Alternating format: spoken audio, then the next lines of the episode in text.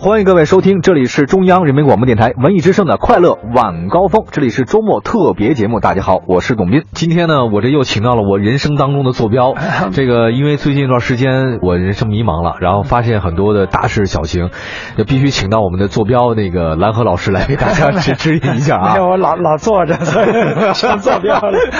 就这个呃，蓝老师，我发现啊，因为我最近身体不是特别好，因为那个我发现身体不好，干什么都不行。嗯，对就是他，你你的状态还各方面，你就靠药物来支撑啊。现在我就是每天吃一把一把的各种不同颜色的，什么绿的啊呀、蓝的 啦、白的呀、黄的呀，啊这个往往胃里放。嗯呃，确实，这个感冒的症状是减轻不少，但是会出现一些这种其他的我没意想到的症状，比如说那个睡不着觉，嗯亦或者说那睡着了就醒不了，嗯然后呢脑袋就是反正奇奇怪怪的，跟以前是不大一样。我听说您从来不感冒是吗，嗯呃蓝，老对师？，对对，从我是初中到现在，我从初中到现在没感冒过。这这这，你这么多年你不感冒，你呃，蓝老我师你的病菌从小释放啊，我觉得。我估计呢，跟当年我那时候冬泳哦和洗冷水澡有一定关系，就是对寒冷的耐受力很强。哦 啊，，对，这个人呢就是这样嘛，人本身是一个非常这个自我调节能力很强的一个机体。哎，对对，所以呢，你经常在那种寒冷的状态底下，嗯，它就对那种寒冷的刺激耐受力极强。哦再一个呢，当然就是说，呃，可能这种有规律的生活作息啊，也会让你的身体抵抗力变得很强。您这厉害啊，初中到现在没感冒，对对对对，那没有别的那个什么不好的疾病吗？没有 吧？没有，就是眼睛花了。大概，啊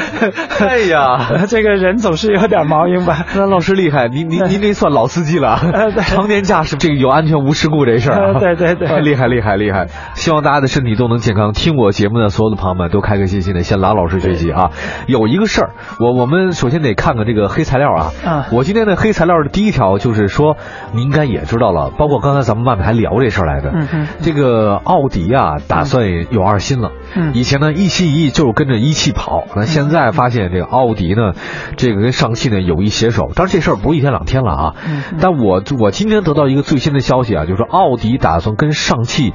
也这个携手支持奥迪跟中国的几大一汽大众的这个奥迪经销商谈崩了啊。嗯嗯这个据说他们奥迪经销商啊，这个博弈啊非常强烈。嗯这个上海某个奥迪经销商的老总啊，去佛山了嘛，那个大众工厂、嗯嗯嗯嗯回来之后就就跟那员工开会说仨字儿谈崩了，嗯大家做好准备，最后限期十二月一号不给答复，咱就不从奥迪进车了。嗯嗯，这个这个这本月十一号，上汽和那个德国大众还没在中国签，好像在狼堡签的，对是吧？这个德对德国那边总部签的，你这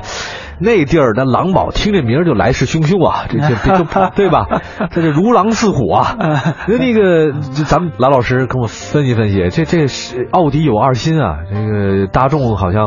搂不住了，现在呃，这同个情事出场吧，儿，这事儿。这个事儿呢，反正也是这样。实际上呢，在狼堡呢签的是一个意向书，哦，一小说啊，哎、也就是说，俩人想谈恋爱，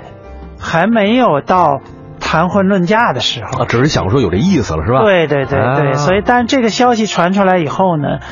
呃，整个业界反响是极强烈，对呀、甚至呢，就是说连可能大众自己都没想到会有这么强的这个反应。哦呃，首先这个这个反应呢是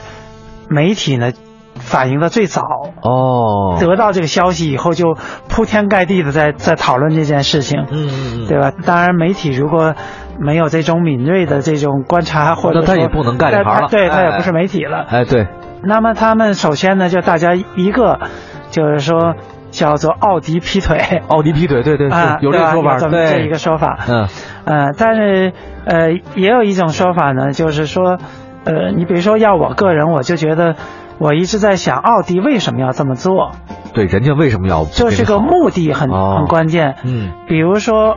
我是觉得一汽这边的产能达不到，我要开拓新的地方，哦，还是说，我认为销售网络呢要进一步扩展，哦，对，它总是要有一个目的性。原因是吧？，对，但是这个目的性呢，因为说实在的，到现在从奥迪、大众嗯这个往到现在呢，没有一个统一的说法，哦，没有一个说法是吧？还没有一个统一的说法。哦这样的，哎，那么当然就说越没有统一说法的时候，呃，各种说法就越来越多，嗯，对吧？吧？就好像说两个人，呃，两个明星在约会，嗯嗯嗯嗯如果他们俩不公开说我们俩在谈恋爱，嗯那就变成绯闻嗯，，啊，对对对吧？那就是各种小道消息都有，呃特别多，啊哎，对，那么哦后来呢，呃，也许呢，这个所谓叫“春江水暖鸭先知”，嗯一方面的这个媒体敏感，嗯，更一方面是经销商。特别敏感。对，哎，那你说现在好像听说这事儿对一汽大众的经销商都不干了嘛？那纷对纷对闹对这闹的，对嗯说不再进车了。您觉得这个呃会怎样的这个结果？这经销商肯定是有很大影响吧？这事儿，对，因为经销商是这样的，就是，呃，应该说做一个奥迪的 4S 店，嗯它的投入我非常大是非常大。对，呃，那么当然呢，大家投入是我看好了你，嗯我要想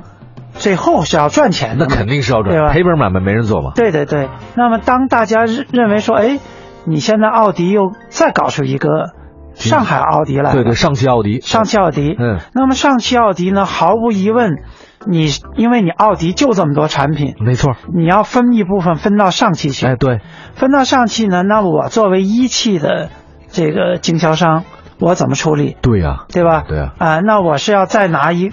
一部分钱去拿一个代理呢，还是说将来你另建了一个，因为你你上汽有自己的经销商体系，嗯，那么你要是说你再建一套，等于在我本来现在市场压缩很大，嗯，本来就在这种高竞争的状态下，你给我无形当中又增加一个对手，增加了对手，嗯或者说你在我跟奔驰、宝马去竞争的时候，对，你在后面给我撤了火了，对对对吧？所以经销商们呢反应就极强烈。对，郎老师，那您觉得这个奥迪这么干，他是为什么？他肯定是为了自己多买车，是不是这意思？呃，这个东西呢，我想首先任何一个企业做事情一定会从市场上来考虑就。卖的不好，呃，它是这样的，我觉得倒不是因为目前奥迪应该说在中国市场上还是嗯非常大的一个、一个一个厂家，没错，是的，是的，对吧？利润值也很高，但是最近呢，我们发现奔驰和宝马呢上升的速度比嗯较快，嗯嗯嗯那它的奔驰、宝马上升的速度快，就意味着是从奥迪那儿去嗯，抢抢份额嘛，份额，嗯所以这一点呢，我觉得可能是奥迪想急于这个扩展自己的地盘儿，明白？跑马圈地。嗯，那么我想呢，这是它的一个主要目的。嗯，呃，当然这个东西呢，也我们说不好，它是它是一个上策，还是一个中策，还是个下策？嗯嗯，呃，因为它毕竟在之前没有透出任何信息，对呃，尤其是这个消息到目前来讲，奥迪中国都没有得到总部的一个明确的说法。哦，那么我可以感觉就是我们知道，呃，没有明确说法呢，就是说它还有些东西是未知数、哦不定论，哦，对哎，吧您等会儿说奥迪中国是没有得到总部的说法，这什么意思？就是说，说奥迪中国到现在也没有一个明确说我们，比如说因、啊按照以前，嗯一定是总部先告诉。奥迪中国，嗯就是你们对媒体也好，对外界也好，有一个统一的说法。这个说法一有了，大家自然的媒体的口径就统一了。嗯，嗯但是到目前来讲，还没有，奥迪中国始终没有发出一个主要的声音来，嗯嗯嗯就是说没有一个引导的声音。那么也就是说，奥迪到现在嗯没有，就是奥迪中国没有得到奥迪的明确指示，嗯，你们该怎么说这件事儿？都没说呢，现在什么对都不知道。对，现在是谁都没说，哦全是大家在猜测和推测。嗯，那么这样的情况下呢，就显得一时间呢有点像这个这个这个，嗯，百家争鸣，嗯嗯，什么说法都有。嗯呃，所以现在呢，应该说弄得，呃，奥迪中国呢也很被动。关于这件事儿的话呢，我们也拭目以待，关注看一下。当然，这个恐不少朋友也说一两天恐恐怕很难说有这个相应的消息啊。对对对，这个接下来双方会有什么样的动作？尤其是一汽大众的经销商奥迪经销商啊，呃，在跟奥迪厂家到底会发生什么样的变化？十二月一号他们不要车了，然后奥迪厂家会有什么样的举动？这个我们我们再拭目以待啊。当然我们会节目会持续关注的。